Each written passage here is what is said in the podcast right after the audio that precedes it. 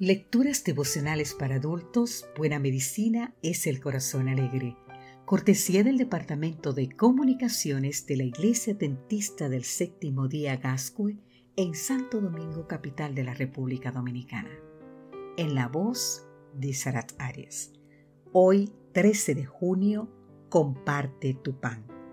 Leemos en el libro de Isaías capítulo 58, versículo 7 no es que compartas tu pan con el hambriento, que a los pobres errantes albergues en casa, que cuando veas al desnudo lo cubras y que no te escondas de tu hermano.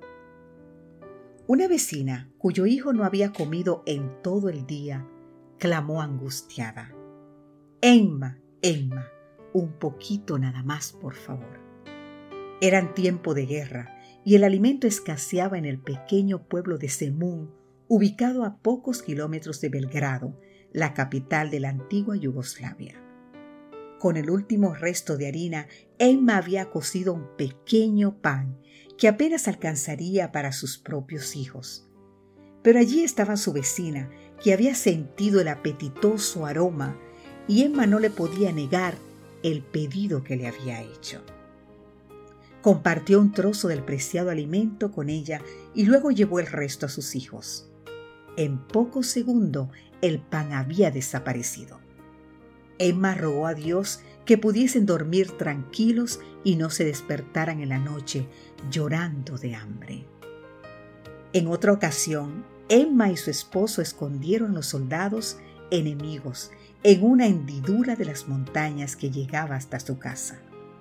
Era el lugar donde construían barriles y que utilizaban para taller y bodega como les recordaban esos jóvenes a sus hijos mayores que también estaban en la guerra. Arraigando sus propias vidas, posteriormente lo trasladaron hasta la frontera, disfrazándolo como si fuesen sus hijos y rogando a Dios de no morir en el intento. ¿No te ha pasado que cuando piensas en ayudar, una voz te susurra al oído y te dice, cuando salgas de este o aquel aprieto, entonces sí podrás hacerlo. ¿Qué esperas para ayudar a tu prójimo? ¿Salir de tus deudas? ¿Terminar un proyecto? ¿Tener un mejor salario?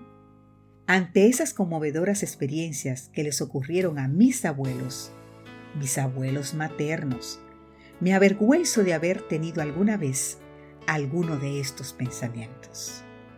No obstante, el capítulo 58 de Isaías ofrece una nueva oportunidad para todo aquel que avergonzado de sí mismo se ponga en las manos de Dios.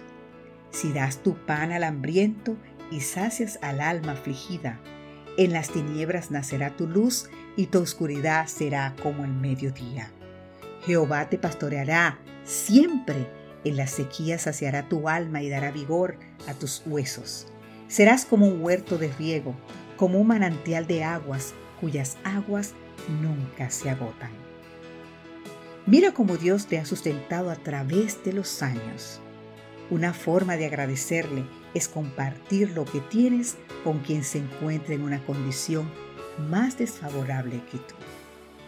Entonces nacerá tu luz como el alba y la gloria de Dios será tu retaguardia.